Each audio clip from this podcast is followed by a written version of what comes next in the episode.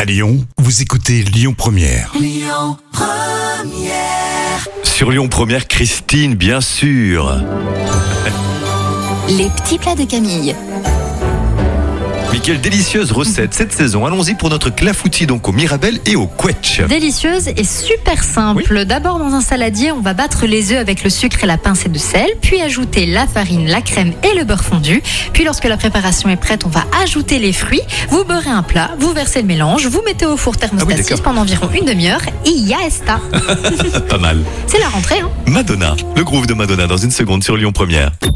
Écoutez votre radio Lyon Première en direct sur l'application Lyon Première, lyonpremière.fr et bien sûr à Lyon sur 90.2 FM et en DAB+.